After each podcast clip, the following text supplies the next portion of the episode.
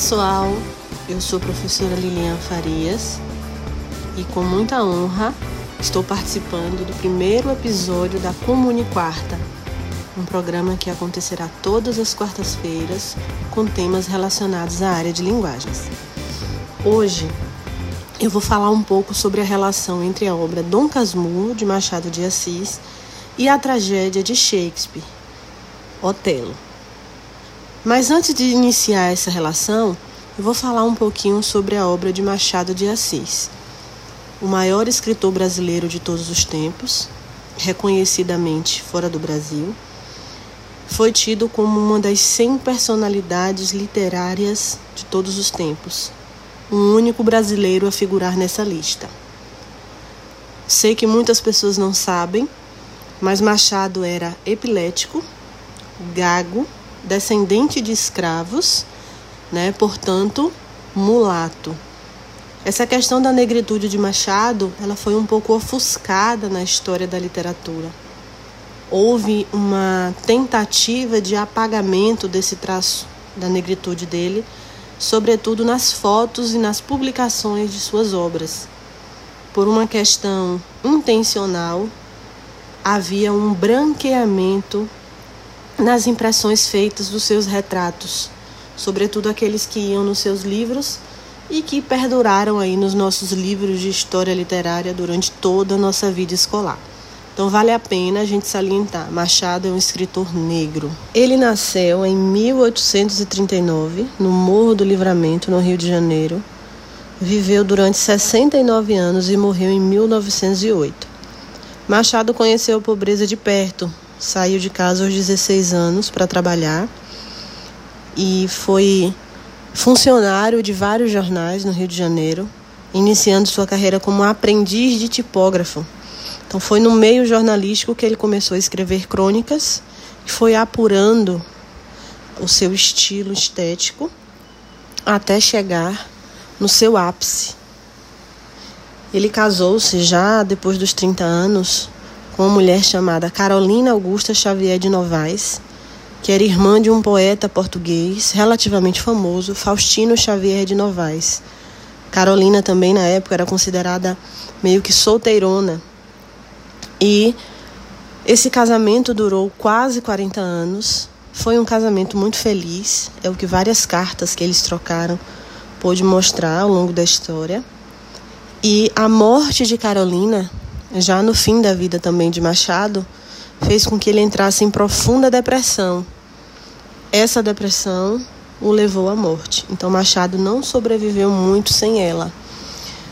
Dessa forma, caem por terra algumas fofocas ou fake news que a gente tem ouvido ultimamente, de que a obra Dom Casmurro, por exemplo, tenha sido a história do próprio Machado de Assis, no caso que tivera com a esposa de José de Alencar, tendo inclusive um filho chamado Mário de Alencar. Isso não tem comprovação histórica, pelo contrário, né? É possível que Machado tenha sido um marido exemplar e tenha realmente amado a sua esposa. Em ocasião da morte de Carolina, Machado compôs um poema para ela. E eu vou ler aqui rapidamente para que fique o registro título do poema é um soneto a Carolina. Querida, ao pé do leito derradeiro em que descansas desta longa vida, aqui venho e virei, pobre querida, trazer-te o coração de companheiro. Pulsa-lhe aquele afeto verdadeiro que, a despeito de toda a humana lida, fez a nossa existência apetecida e no recanto pôs o mundo inteiro. Trago-te flores, restos arrancados da terra que nos viu passar unidos, e ora mortos, nos deixa e separados. Que eu, se tenho nos olhos mal feridos pensamentos de vida formulados, são pensamentos idos e vividos. Existe uma frase de Brás Cubas que se aplica bem à vida de Machado. Ele diz assim: Não tive filhos, não transmiti a nenhuma criatura o legado de nossa miséria. Realmente, Machado e Carolina não tiveram filhos, né? No entanto, Machado deixou um legado excepcional para a humanidade. Publicou mais de 200 contos, 10 romances, publicações de todos os gêneros, como folhetins, peças teatrais, contos, crônicas. tornou-se grande referência como cronista, né? presenciou uma série de eventos históricos. Machado falava muito sobre a sociedade local da época, ou seja, ele teve mais de 40 anos de observação e crítica social, o que resultou na produção de mais de 600 crônicas.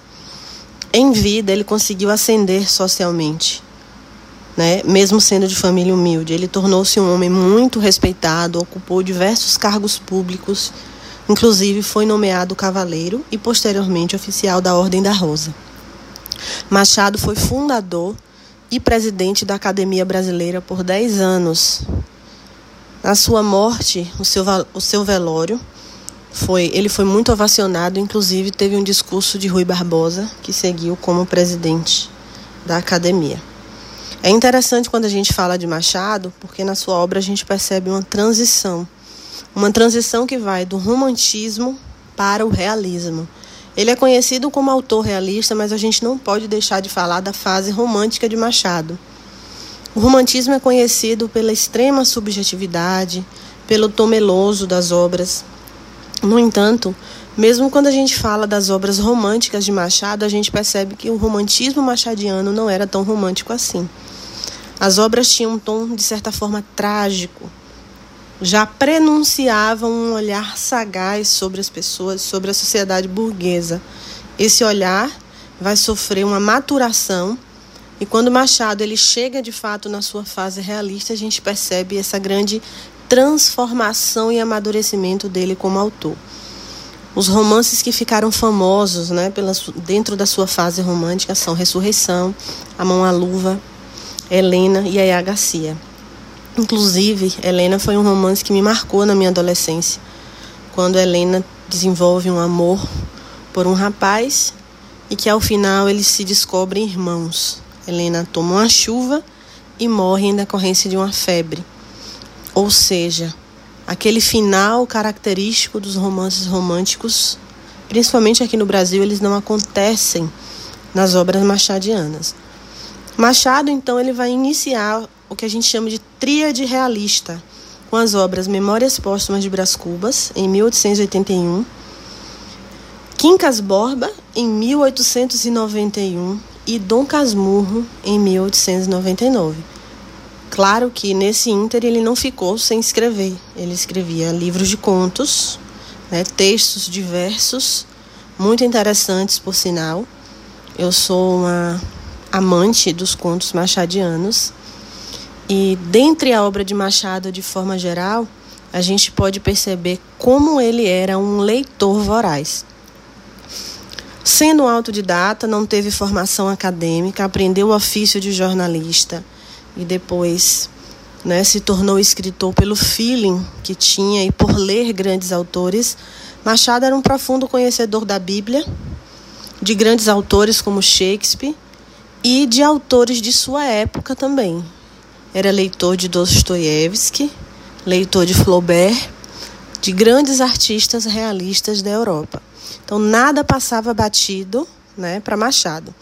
Inclusive teve contato com as principais teorias científicas do século XIX. O liberalismo econômico, o socialismo utópico, o próprio socialismo científico de Marx, teorias anarquistas, a teoria evolutiva, né, o darwinismo, a lei da seleção natural, e isso vai entrar na sua obra como uma forma de darwinismo social, determinismo, ceticismo, pragmatismo, niilismo. E já no finalzinho, bem no finalzinho do século, a psicanálise e o feminismo. Tá? A gente pode dizer que as obras de Machado tinham um cunho feminista? Não. O feminismo não é a razão para tudo nem a solução para todos os problemas. Mas a gente pode dizer que já havia um entendimento das forças sociais que lutavam por representatividade no final do século XIX. Machado se interessa muito pelas obras de Dostoiévski, pelo tom de prosa psicológica que elas tinham, ou seja, o psiquismo dos personagens era evidenciado. E isso acaba sendo incorporado por Machado como um estilo. É, então, existem algumas características que são importantes no estilo machadiano dentre elas enredo não linear, os famosos microcapítulos digressivos, em que do nada muda-se de assunto, inaugura-se um novo capítulo para falar de um tema alheio. A própria metalinguagem, o fato de ele conversar, não digo Machado, mas eu me refiro à voz do autor criador, conversar com o leitor, dando pistas, né, na maioria das vezes incitando o leitor ou simplesmente é, antevendo possíveis frustrações desse leitor. Famoso estilo antirretórico, humor sutil, permanente, e a gente vai falar dessa ironia fina e corrosiva. Ou seja, o grande objetivo de Machado era fazer críticas à sociedade burguesa. Enquanto o naturalismo se preocupava com o mais pobre, com as relações de opressão, o realismo estava preocupado com a poeirinha que ia para debaixo do tapete, com os comportamentos burgueses que geravam, por exemplo, uma série de ações motivadas por inveja, traição. Machado teve como um de seus temas prediletos o adultério, a loucura, as relações de interesse na sociedade burguesa, foi muito criticado na época pelos críticos literários. Existe um crítico em especial chamado Silvio Romero que é, de todas as formas tentou desqualificar a obra de Machado e a gente pode dizer que um dos motivos era o racismo.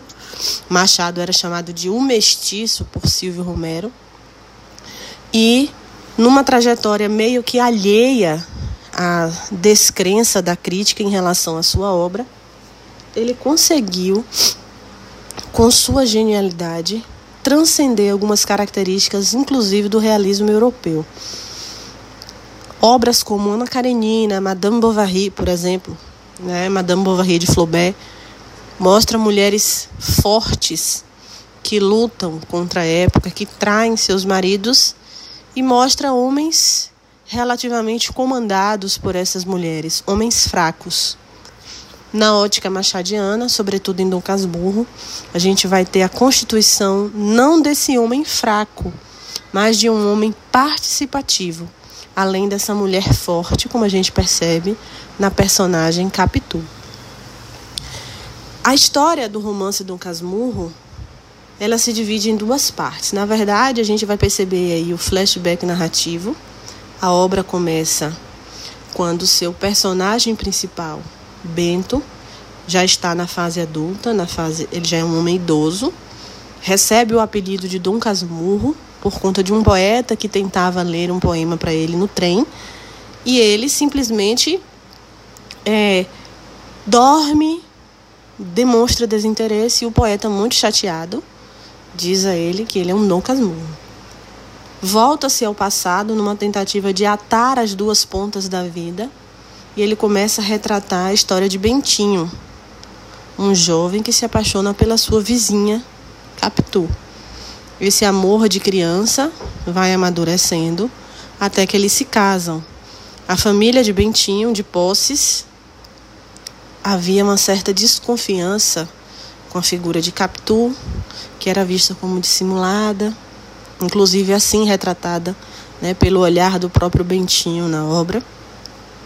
Até que Bentinho, por conta de uma promessa de sua mãe, vai estudar num seminário para ser padre. E lá ele utiliza de todos os esforços possíveis para que a mãe desista dessa ideia. Lá Bentinho conhece um rapaz chamado Ezequiel Escobar, que transforma-se em seu melhor amigo, e eu, pessoalmente, acho que Escobar tinha uma certa paixonite por Bentinho. É, lendo o livro na minha fase adulta, eu pude perceber isso, que na minha primeira leitura eu não havia percebido.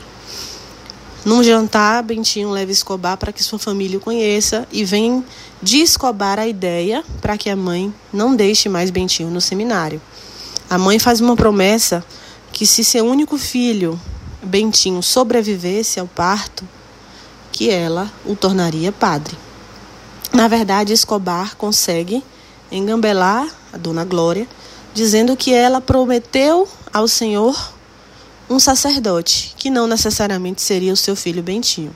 Então ela envia um escravo para que seja ordenado padre, e Bentinho é livre para estudar direito E depois, Capitu, com a convivência diária com Dona Glória, acaba ganhando a afeição da sogra e ambos se casam. A amizade com Escobar já está bastante fortalecida e Escobar se casa com a melhor amiga de Capitu, que logo eles têm um filho, uma filha, na verdade, que recebe o nome de Capitulina em homenagem a Capitu. Capitu e Bentinho têm um pouquinho mais de dificuldade de terem um primeiro filho, e ao terem esse filho, vão retribuir a homenagem e vão chamá-lo de Ezequiel em homenagem a Escobar. Daí começa todo o ocaso desse relacionamento que vai culminar com a separação dos dois, com a morte prematura de Capitu e com o abandono parental de Bentinho em relação ao seu filho Ezequiel. É importante salientar que sempre existe aquela famosa dúvida: Capitu traiu ou não traiu? E parece que a gente sempre gira em torno dela quando a gente está em sala de aula, quando a gente vai falar dessa obra, falar do movimento realista. Vale a pena lembrar que toda a história é contada a partir de um olhar muito pessoal, que é o olhar de Bentinho ou de Dom Casmurro. Desde as primeiras fases do namoro de Bentinho e Capitu, a gente já percebe que Bentinho tem um ciúme doentio. O fato de Capitu olhar pela janela para um rapaz que passa faz com que Bentinho tenha vontade de unhar a garganta de Capitu. Ele não o faz, o que mostra uma espécie de relacionamento abusivo a forma como ele pensa e como ele se questiona o tempo todo se ela está sentindo falta dele ou se ela está com alguém enquanto ele está no seminário, faz dele, ou melhor, faz com que a gente perceba que ele tem uma mente obsessiva. É a partir do casamento que começam a surgir outras questões que vão culminar nessa suposta ideia da traição de Capitu. É, Dom Casmurro termina a obra convicto de que ela o traiu e de que a Capitu da sua vida adulta é a mesma Capitu da sua vida de infância. E que mesmo na infância ela já mostrava trejeitos dessa personalidade corrompida que vai gerar o famoso adultério. Porém, é muito importante, o autor criador no livro nos dá pistas para que a gente pense que ela traiu e ao mesmo tempo nos dá alguns argumentos para que a gente flexibilize essa ideia e ache que não traiu. Um dos argumentos para o fato de que Capitu traiu é a forma como o filho se parecia com Escobar. Mas ao mesmo tempo, no próprio livro a gente percebe que existe uma característica de Ezequiel que é o fato de ele imitar pessoas, imitar trejeitos. Outro ponto é o choro de Capitu no velório de Escobar parecendo que estava inclusive mais sentida do que a própria viúva Sancha. Na verdade, Capitu nutria por Escobar uma amizade. Né? Os quatro eram muito íntimos, muito amigos, frequentavam uma casa do outro. E isso levantou suspeitas também para Bento. E o que é que acontece com Capitu? Capitu passa a acolher a desconfiança diária Porém, no livro existe uma passagem que Bentinho vai na casa de Sancha e observa o retrato da mãe de Sancha e percebe que Capitu é idêntica à mãe de Sancha. Na verdade, é uma coincidência da vida, o que pode nos mostrar que o fato de Ezequiel ser parecido com Escobar pode também ser fruto de uma coincidência de vida. Bento, inclusive, tenta envenenar o próprio filho com café, não tem coragem quando o Capitu volta da missa, percebe que há uma tensão entre ele e a criança, ela decide se separar e ele a manda para a Europa, possivelmente Suíça, onde ela permanece sozinha. O filho também vai com a mãe, vai estudar fora. Capitu morre jovem, bela, provavelmente tenha morrido de tristeza. Mesmo assim, ela continua enviando cartas para o seu amado, que não as responde Inclusive, a relação de aparência ela fica tão evidente que ele chega aí para a Europa para que todos finjam que o casamento ocorre da mesma forma que antes e depois volta como se nada tivesse acontecido. Mas a partir daí ele não tem mais contato nem com a esposa, nem com o filho.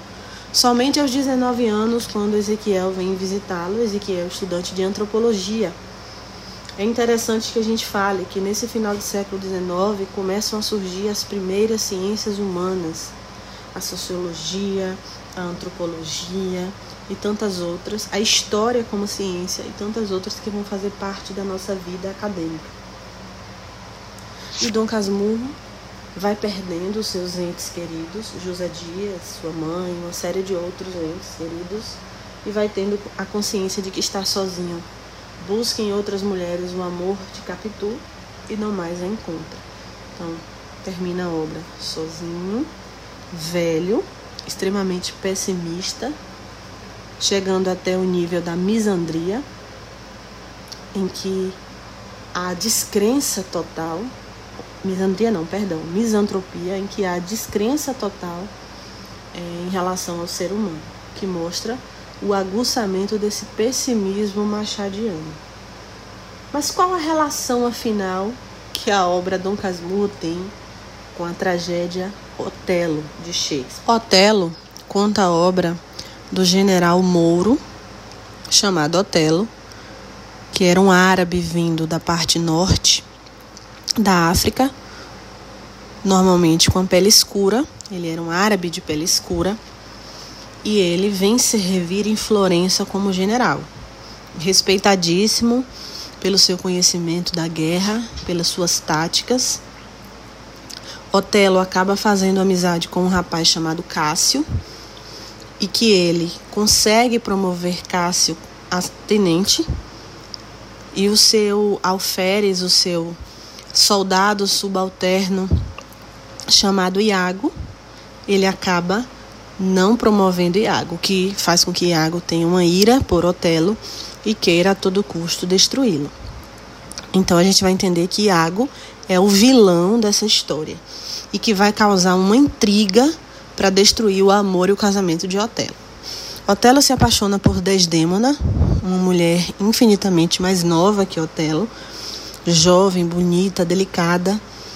E Iago já começa a plantar as primeiras as primeiras pistas de que Otelo poderia ter seduzido Desdémona por meio da feitiçaria.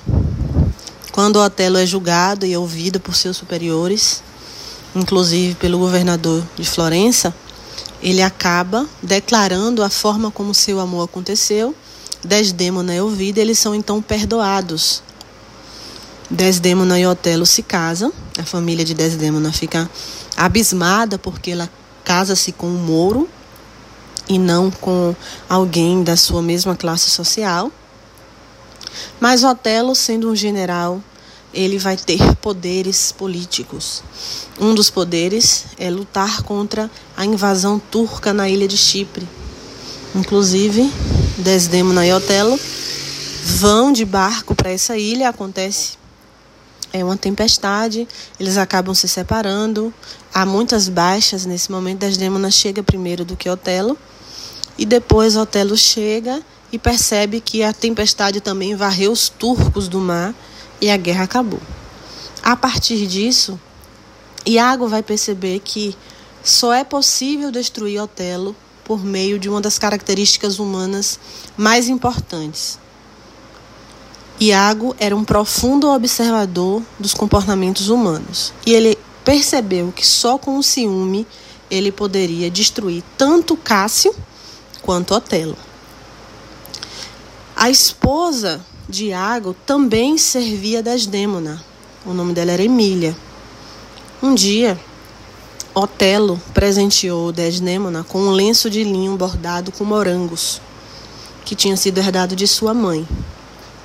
Iago, primeiro, começa a plantar na cabeça de Otelo o quão bonito e jovem Cássio é. Dessa forma, Cássio poderia simplesmente gerar ciúme em qualquer homem mais velho, por ser um homem bastante atraente. E Otelo fica com aquela pulga atrás da orelha. Ao mesmo tempo, Iago incita sua esposa Emília a roubar o lenço que Otelo havia presenteado a Desdêmona. Emília rouba esse lenço. Iago consegue colocar esse lenço no quarto de Cássio. Cria uma armadilha. Pede para que Otelo entre com ele no quarto de Cássio e fique escondido. Quando ele entra conversando com Cássio, ele entra conversando sobre Bianca, uma meretriz que tinha um caso com Cássio. Ao falar sobre Bianca, Otelo ouve e automaticamente, por ter pegado a conversa no meio, pensa que ele está falando do amor dele com Desdêmona. Otelo fica muito enfurecido. Ao chegar em casa, sufoca Desdêmona até a morte. Quando Emília percebe que sua senhora morreu, ela decide contar a todos que foi uma intriga de Iago.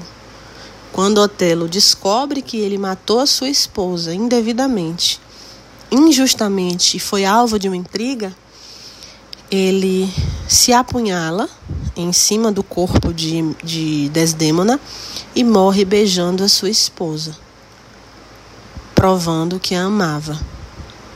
Com isso, é, Iago é preso, Cássio passa a ocupar o lugar de Otelo, Iago é julgado. Com ódio, Iago ainda consegue matar a sua esposa Emília. Então, percebem que esse final trágico é bem característico das obras de Shakespeare, que ele, de alguma forma, estando vivenciando o classicismo, é, se influenciou pelas famosas tragédias gregas. Durante a obra, a gente percebe esse diálogo intertextual, já que o autor cita a obra Otelo, e diante do conhecimento né, de Otelo, Moro de Veneza, e do enredo da obra Dom Casmurro, é possível que a gente perceba pontos de contato e se eu pudesse estabelecer um elo entre elas duas, seria a constituição do ciúme como personagem. Eu creio que o ciúme nas obras, ele é quase que personificado. Ele é mais importante até do que os protagonistas. E eu diria uma coisa para vocês. Eu não vou dizer se Capitu traiu ou não. Eu gostaria que depois desse podcast vocês tirassem as suas próprias conclusões entendendo que a ela não foi possível dar esse poder de voz, esse lugar de fala.